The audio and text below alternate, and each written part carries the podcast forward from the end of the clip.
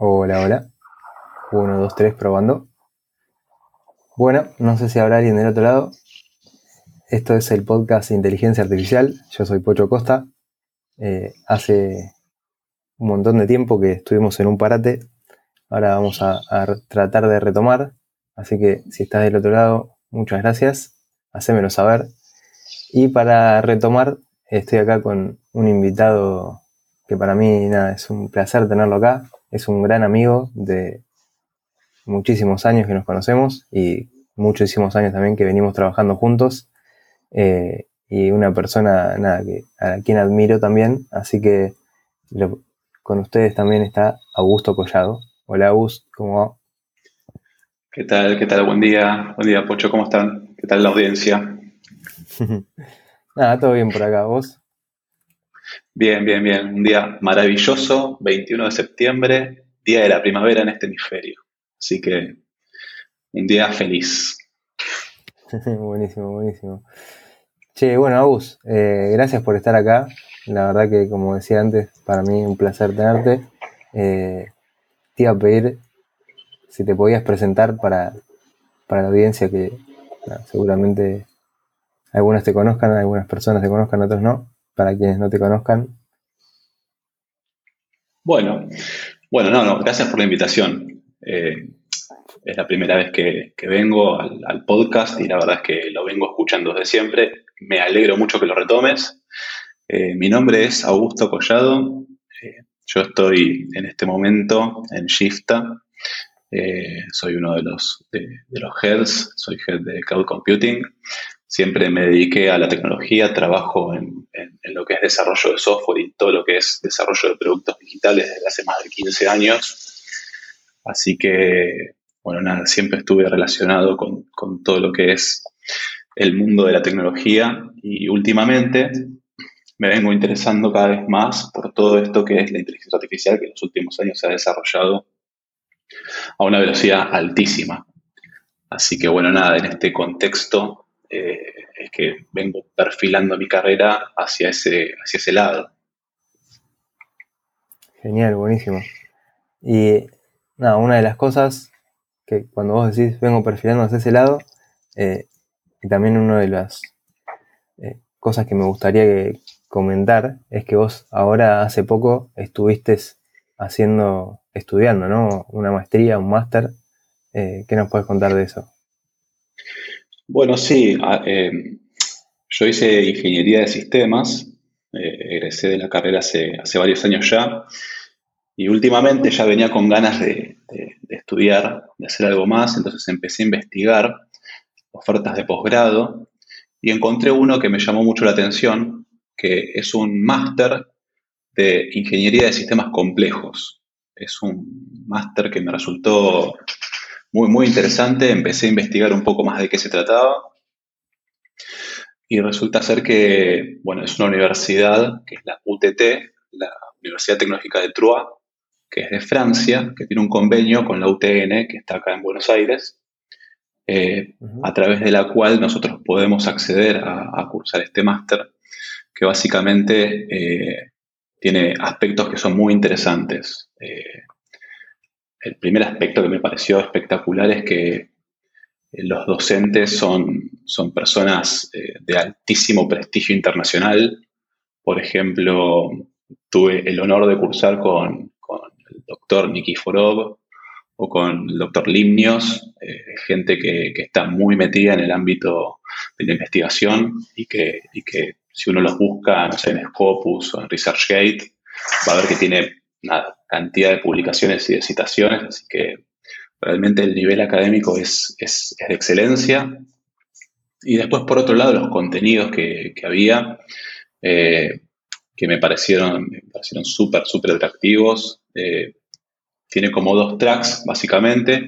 Uno que tiene que ver con la parte de exactas, investigación operativa, procesos estocásticos, eh, estadística avanzada, con teoría de decisión, estimación. Y después la parte más aplicada, que ahí es donde empieza a jugar un poco la parte de inteligencia artificial, pero, pero no solo eso, sino que también eh, en todo lo que es la solución de sistemas complejos que, hacen, por ejemplo, problemas de logística, transporte, eh, mantenimiento y confiabilidad de sistemas y, no sé, planificación de la producción, que en realidad eh, son sistemas complejos porque justamente el espacio de soluciones es complejo computacionalmente hablando, ¿no? El espacio de soluciones es tan amplio que uno no podría evaluar todas las soluciones para obtener la mejor, entonces hay que recurrir a modelización matemática como para poder obtener soluciones que sean eh, óptimas en un tiempo que sea razonable. Así que bueno, nada, todo eso es como que me pareció, me pareció que era el máster ideal para mí, así que nada, me anoté ahí, lo estuve cursando y ahora por suerte lo pude finalizar eh, aprobando la tesis eh, ya la semana pasada. O sea, esto es muy reciente. Bueno, genial, Agus. Felicitaciones también ahí.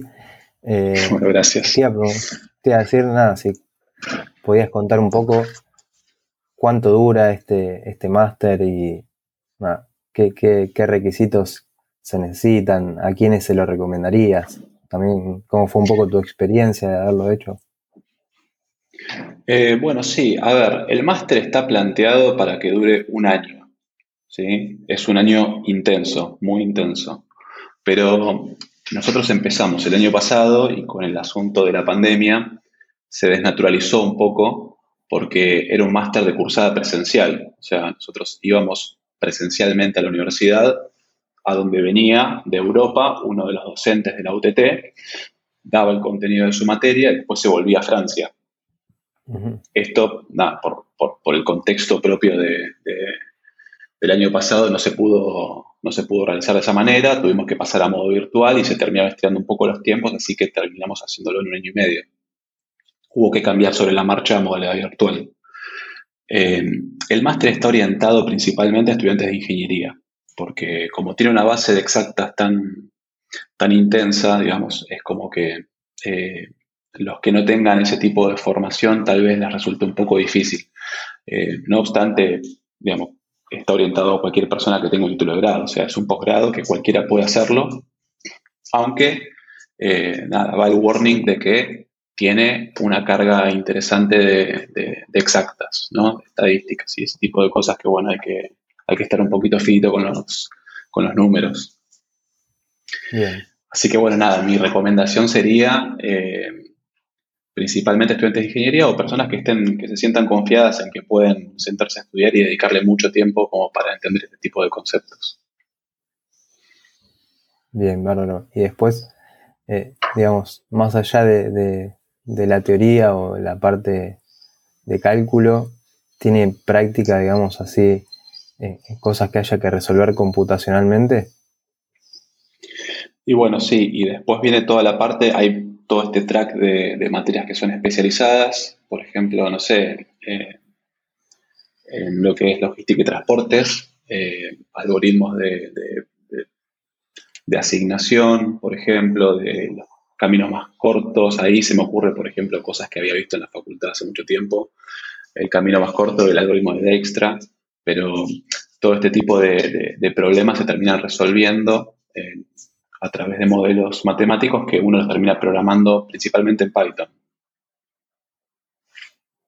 Bien, y eso era, digamos, era parte del, programa, parte de lo que tenían que hacer en, las cursadas. Sí, sí, sí, totalmente, totalmente. O sea, todas las materias tenían una parte teórica y después una parte práctica en la cual teníamos que bajar esos conocimientos a la resolución de problemas concretos. Eh, el objetivo del máster finalmente es poder resolver este tipo de situaciones que son complejas en el mundo eh, de la industria. Excelente, excelente. Bien, y, de, tu experiencia de, haberlo cursado o de haberlo terminado ahora, ¿qué, puedes contar? Bueno, nada, por un lado, estoy, eh, mi experiencia fue muy positiva. Estoy muy contento de haber encontrado este máster y de haberme anotado. Eh, la verdad es que me fue muy difícil, me, resultó muy exigente, pero, pero bueno, nada, con mucha constancia y con mucha dedicación, realmente es algo que se puede hacer. De vuelta, los docentes son de primer nivel y la exigencia es alta, pero bueno, un poco yo también estaba buscando eso. Eh, la experiencia es altamente positiva, el título del máster es otorgado por una universidad que tiene también, digamos, un nivel internacional y un prestigio internacional. Y además los contenidos son, son excelentes. Eh, realmente a mí me gustó mucho haber, haber hecho este máster, haberlo encontrado. Y se lo recomiendo a todo aquel que quiera, por un lado, desafiarse un poco y por otro lado, aprender de este tipo de contenidos que, bueno, no es tan, no es tan frecuente ni, ni la oferta ni las personas que, que sepan de este tipo de cosas. Totalmente, porque por lo que nada, he hablado con vos y, lo que comentaste recién, eh, aprender estas, todas estas cosas de manera autodidacta es como algo complicado, me imagino. No, es algo que, haya como un track que lo, lo, puedas encontrar en por muchos lugares, ¿no? Sí, totalmente. O sea, normalmente este tipo de cosas se aprenden en el, mundo académico. Y otra cosa, otra cosa que, también me gustó mucho del máster, y vuelvo un poquito sobre la experiencia de la cursada, es haber compartido, digamos, la cursada con, con otros colegas que vienen de otras especialidades de la ingeniería. Yo estudié sistemas de información pero me tocó cursar con gente de electrónica, ingenieros en electricidad, eh, industriales, y la verdad es que, nada, eso también hubo ahí una, una experiencia muy linda para poder compartir conocimientos entre personas que venimos de distintos, de distintos perfiles, ¿no? de distintas industrias. Así que entre todos pudimos compartir mucho conocimiento y, nos fuimos acompañando durante toda esta cursada haciendo una sinergia bastante, bastante positiva. Buenísimo, buenísimo. Bueno, y después, como cierre de, este máster, tenés que hacer una tesis. Correcto, sí. Sí. Eh, la tesis, eh, digamos, es como el, broche de oro para, para, lo que es este máster puede ser como encarada de dos maneras diferentes. Puede ser un trabajo de aplicación de conocimientos o puede ser también un trabajo de investigación. En mi caso, bueno, yo elegí un trabajo de aplicación, pero, pero nada, salen trabajos muy, muy interesantes. Y, ahí, ¿querés contarnos un poco de, tu tesis particular? Sí, dale. Em, yo elegí un tema que, que me interesa desde hace mucho tiempo, o sea, cuando empecé a, investigar y a leer sobre cuestiones de inteligencia artificial y aplicaciones y demás, eh, me parecía que había como un, match perfecto entre la aplicación de estos modelos de reconocimiento o de, de clasificación o de regresión, no importa, pero de estos modelos de inteligencia artificial noté que aplicaban muy bien a a todo lo que es la medicina en general y en particular a las, especialidades que tienen que ver con imágenes. Obviamente diagnósticos por imágenes sería la primera que se me ocurre, pero eh, hay otras especialidades, por ejemplo, en todo lo que tenga que ver con endoscopías, en donde también la práctica es eh, totalmente basada en la habilidad del operador para poder detectar eh, cosas en pantalla, ¿no? Eh, cuando uno ve, por ejemplo, una endoscopía, ve que está el operador trabajando, que es un médico con una especialidad, o sea, es una persona que se formó durante 10 años, pero uno ve que está el operador trabajando, eh, tiene que usar las dos manos y, con la, y, estar mirando constantemente la pantalla para poder detectar ahí anomalías o, elementos que, que estén fuera de lugar. y en ese contexto, dado que, y dado que el, médico que está ejecutando la práctica es un ser humano, eh, puede tener un mal día, puede, puede, estar, eh, puede ser un excelente profesional, pero justo un día performar menos de lo normal, puede estar distraído, puede tener sueño, puede tener cualquier otro factor que, haga que, que, justo algunas cuestiones se le puedan pasar y eso puede derivar entonces en un problema de salud. Entonces, en ese contexto, el, tema que yo elegí es justamente la aplicación de, Machine Learning y técnicas de Computer Vision mezcladas con realidad aumentada para poder mejorar y ayudar eh, al profesional en la práctica de lo que es colonoscopías. ¿sí? que son endoscopías del tracto inferior. Interesante, interesante. Y esto, digamos, antes de meternos tal vez en, cuestiones más técnicas, si podés comentar un poco, porque yo la verdad no tengo la menor idea, pero eh, esta solución que vos planteás, ¿en qué ayudaría? Y es un tema de prevención, ¿cómo, cómo afecta la vida de, las personas? Sí, sí. Claramente, digamos, el, contexto médico yo tampoco lo conocía porque no, soy del, área, pero bueno, sí tuve la suerte de trabajar toda la tesis junto a, Leandro, Leandro Steinberg, que es un endoscopista, un excelente profesional, eh, que es quien me estuvo guiando en todo esto y es el que me dio el contexto y el conocimiento que me faltaba, pero como para compartir un poco este conocimiento y, para entender este, este problema, existe el cáncer, el cáncer colorectal, digamos, cáncer de colon, eh, que es el tercero, es el tercer cáncer más frecuente de entre todas las, de todos los tipos que hay. Es el segundo más mortal. Entonces es un problema, digamos, serio, es un problema grave de salud, eh, pero bueno, tiene una, ventaja dentro de todo, que es que este cáncer se puede llegar a, a prevenir porque todo esto empieza con una lesión, que es un pólipo, que se puede ver en la superficie colónica. Eh, y ese pólipo puede llegar a tardar mucho tiempo en desarrollarse y en, transformarse en un cáncer. Entonces, si uno se somete a un estudio y el pólipo es detectado, se puede remover, eh, digamos, eliminando y previniendo la, formación de un cáncer. Eh, solamente como para dar así números grandes, el año pasado, durante el 2020, hubo cerca de 2 millones de, de diagnósticos de cáncer de colon y cerca de un millón de, muertes producidas por, esta, por este problema.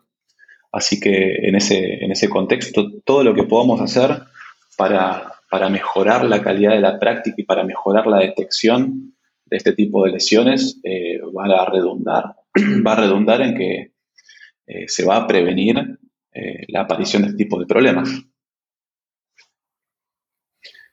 Terrible, ¿eh?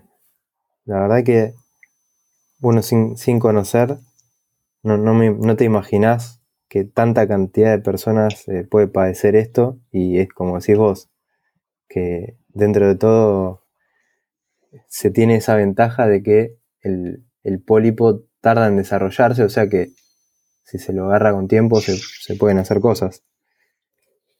Sí, tal cual.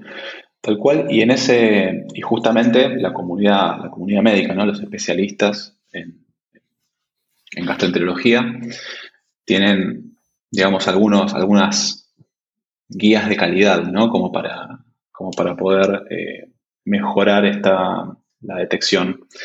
Eh, por ejemplo, ya a partir de los 50 años es un estudio que debería hacerse con cierta rutina, ¿no? Hay que, porque a partir de esa edad es cuando empieza a haber mayor riesgo de desarrollo de este tipo de lesiones. Eh, pero además, además de, eso que es como la recomendación médica, Incluso durante la práctica de la colonoscopía hay ciertos parámetros que, el profesional debe seguir. Y ahí es donde quizás eh, podemos ayudar un poco desde la tecnología.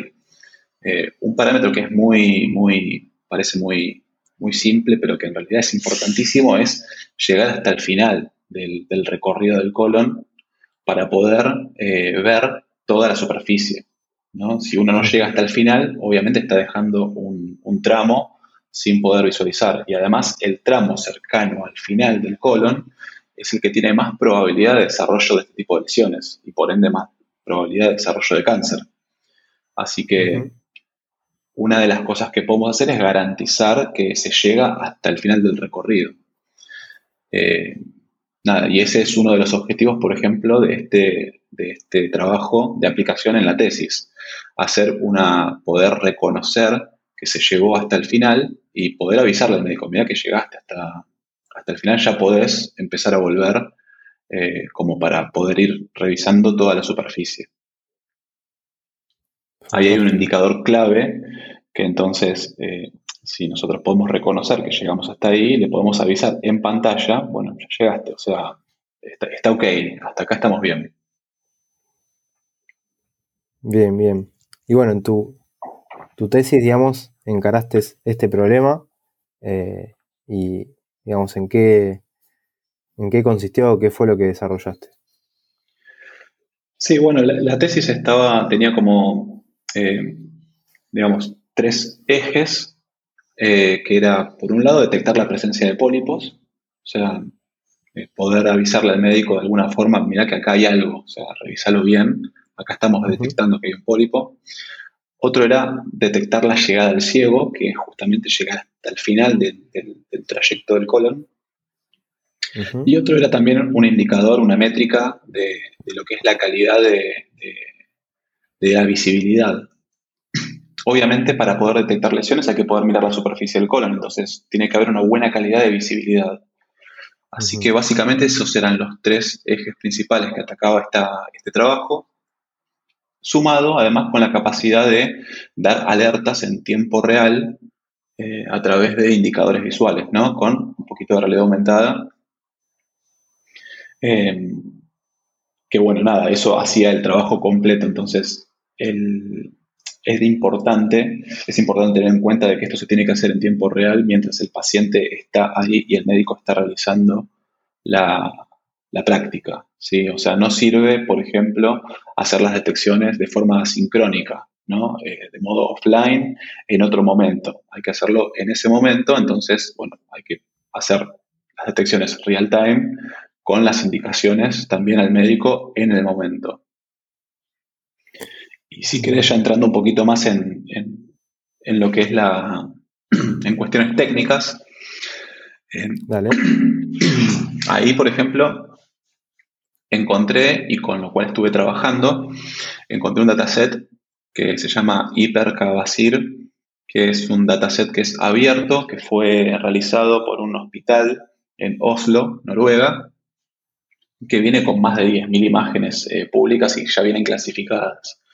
Es un trabajo que, realizó esta institución eh, y la clasificación la hicieron médicos especialistas en gastroenterología, o sea que es un dataset abierto que, es un muy buen punto de partida, aunque también lo fuimos eh, complementando con, otros, eh, con otras imágenes que, bueno, que provenían de, otras instituciones.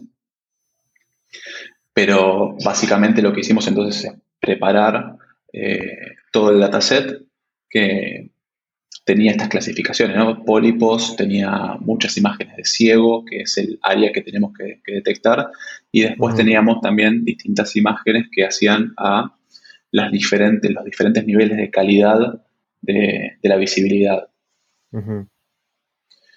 Nada, eso fue una gran parte del trabajo. Después la segunda parte del trabajo era poder entrenar los modelos como para que puedan reconocer estas, estas de estas clasificaciones en un, es un modelo multilabel, o sea que básicamente puede detectar más de una clasificación en la misma imagen, porque no sería, no sería raro, por ejemplo, tener eh, un pólipo en el ciego eh, con una calidad buena, por ejemplo, con una calidad eh, más o menos buena o mala directamente. Entonces, estamos hablando acá de, de, la visibilidad. Ah. Siempre hablando de la, calidad de la visibilidad de la imagen, porque es posible que haya elementos que obstruyan, digamos, eh, suciedad, por ejemplo, que, obstruya la, visibilidad y entonces no puedas eh, poder ver la superficie del, colon, que es lo que nos interesa ver en este estudio. Claro, entiendo. Chagus, me surgió una duda ahí con lo que habías comentado antes, que decías que esto sí o sí se tiene que hacer en tiempo real. Eh, ¿no serviría como un, supongamos que no se puede hacer en tiempo real, ¿no? Pero ¿no serviría eh, esa grabación para hacer un segundo check y, ayudar al profesional a armar un informe, por ejemplo? Podría llegar a servir como un segundo check. Eh, el problema que tiene eso es que incrementa muchísimo los costos de las prácticas. Eh, vos cuando tenés al paciente en el momento y estás haciendo esta, esta práctica, una colonoscopía, cuando el mm. médico detecta un pólipo, en el mismo momento lo saca.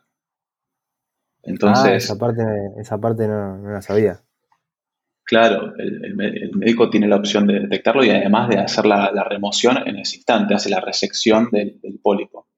Entonces, eh, ¿qué pasa? Para llegar el paciente a estar en, ese momento, tuvo que haber pasado por una preparación que es, que es muy molesta, que arranca 24 o 48 horas antes, eh, o sea que es digamos, es un, estrés, implica un estrés importante para el paciente y además implica someterse a anestesia y a un estudio que, por supuesto que tiene costos ¿no? asociados. Entonces, eh, sería importante poder hacerlo todo en el momento para que justamente, bueno, optimizar eh, tanto la salud del paciente como los costos del sistema de salud.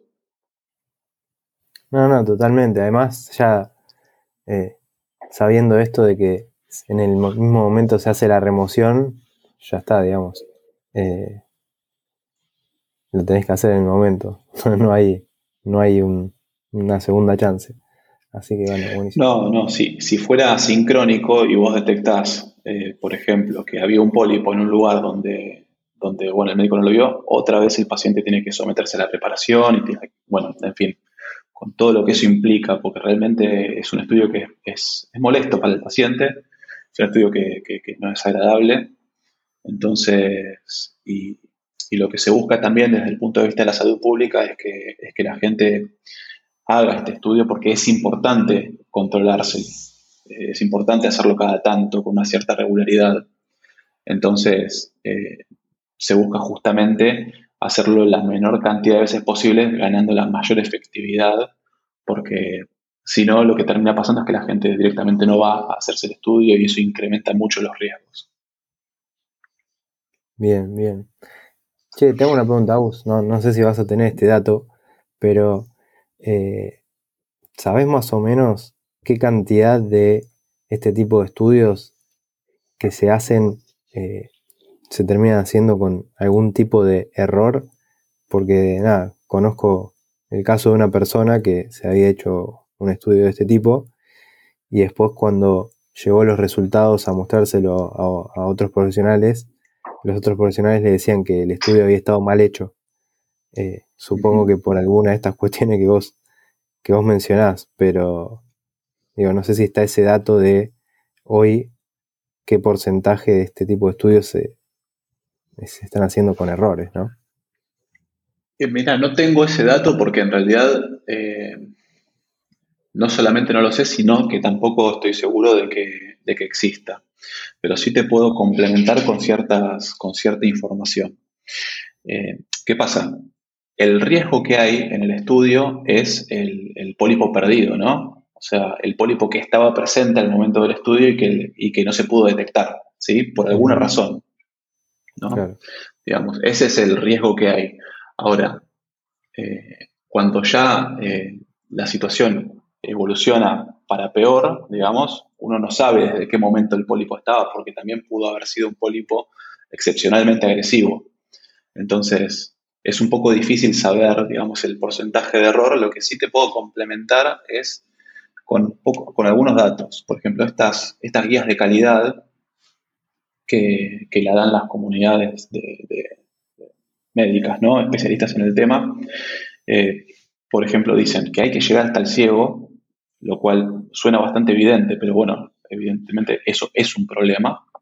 Es decir, que hay que tratar de cubrir el 100% de la superficie del colon para poder mejorar así la probabilidad de detección de los pólipos. Porque obviamente lo que, la superficie que no se vio eh, en pantalla no la puede detectar nadie, ni el médico, ni ningún modelo de inteligencia artificial. Entonces es importante cubrir la mayor cantidad de superficie del colon posible y por eso esta recomendación de llegar ciego. Otra es que el paciente tiene que tener una buena preparación para garantizar que haya una buena visibilidad. Si no hay buena visibilidad, pasa lo mismo. O sea, la, probabilidad de perder un pólipo en el camino se incrementa. Y después, como dato adicional también, eh, se considera que, un profesional que tenga una tasa de detección del 30% de pólipos eh, sobre el total de los estudios que realiza es un buen eh, endoscopista. ¿Sí? Esa es, es, una métrica de calidad, una métrica de evaluación del profesional. Con una tasa de detección del 30% se considera que es un buen profesional.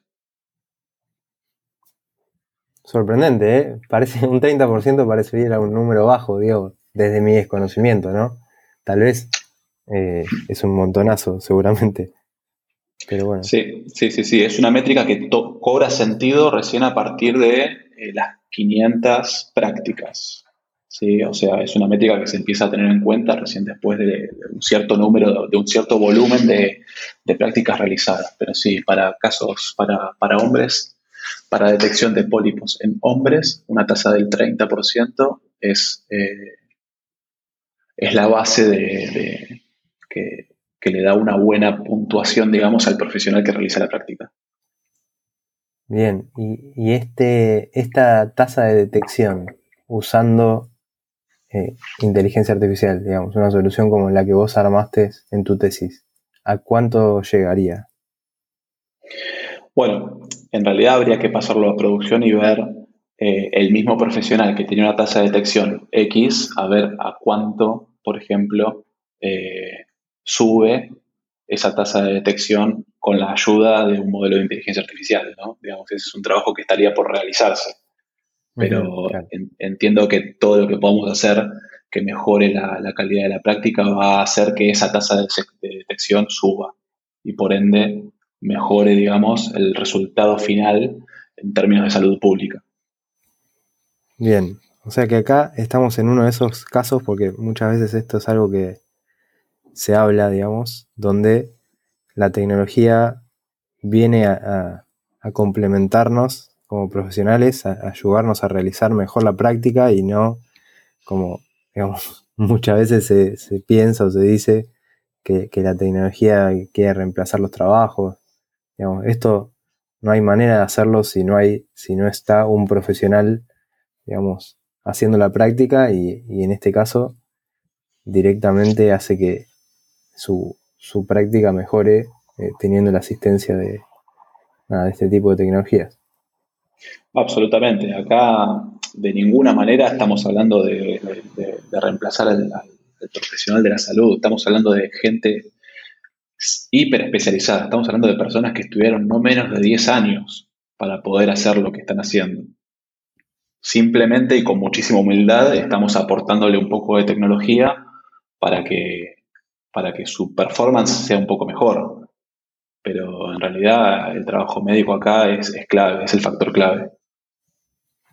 Bien, bueno. Grandioso. La verdad me parece un tema súper interesante. Va, todo lo, a mí todo lo que es relacionado a salud me, encanta. Y este tema que elegiste está, está buenísimo y el impacto que tiene eh, es enorme porque creo que para rescatar un par de, datos que, dijiste, ¿no? Eh, este tipo de enfermedades es una de las de los cánceres más frecuentes y, de mayor mortalidad. Y por otro lado, digamos, eh, se, ayuda mucho al profesional en la detección de pólipos, que son los que terminan produciendo la enfermedad. Así que nada, es un, un impacto altísimo para la salud. Esperemos que, nada, que esto pueda seguir así avanzando y nada, se pueda poner en práctica, porque entiendo que hoy esto en las máquinas que tienen los, los profesionales o los centros médicos, en su mayoría, o al menos acá en Argentina, no, están usando nada de esto. Eh, y mira, acá, por lo menos en, lo que es Argentina, eh, creería que no hay equipos que, estén, que tengan este tipo de tecnología, ningún tipo de, ayuda de inteligencia artificial, por lo menos al día de hoy. Bien, bien, bien, buenísimo. Bueno, Agus, la verdad eh, me encantó todo esto que nos compartiste. No sé si hay alguna otra cosa que vos quieras aprovechar para, contar. Eh, no, solamente agregar eh, que, justamente este es uno de los este es uno de los tópicos en donde la tecnología marida muy bien con, con, la práctica, ¿no? Porque eh, es una práctica tan basada, tan dependiente del operador, que la tecnología viene a, dar una mano y hace como un fit perfecto. Entonces, Eh, por supuesto que en este, en este tema de endoscopías y colonoscopías en particular, y en muchos otros de la medicina, como que hay mucho para hacer y a mí en particular todo lo que se pueda hacer en tecnología en este, en este rubro me parece que, que sí, que tiene un gran impacto y que, la verdad que me gustó mucho hacer este trabajo y me encantaría poder seguir participando en este tipo de proyectos. Buenísimo, buenísimo. Bueno, Agus, un millón de gracias por haber venido a compartirnos eh, todo esto y bueno, estás invitado, las puertas están abiertas para cualquier momento venir y seguir charlando de temas, así que si, si alguien quiere ponerse en contacto con vos o contactarte por algún tema, ¿cómo te pueden encontrar? Bueno, sí, eh, no, por empezar, gracias, gracias a vos por la invitación. La verdad que me, encanta venir y compartir un poco todo este trabajo que estuve haciendo mucho tiempo.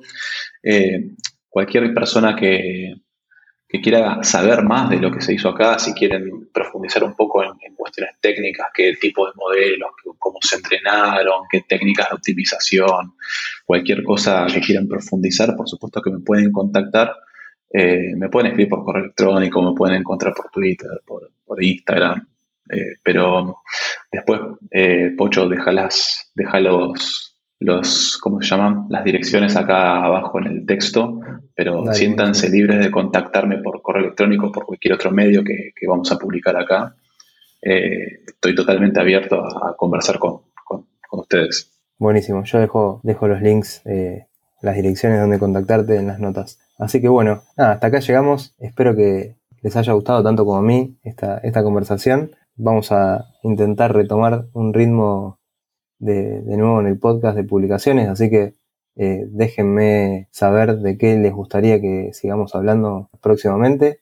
Bueno, eh, gracias. Bueno, éxitos a todos. Un abrazo.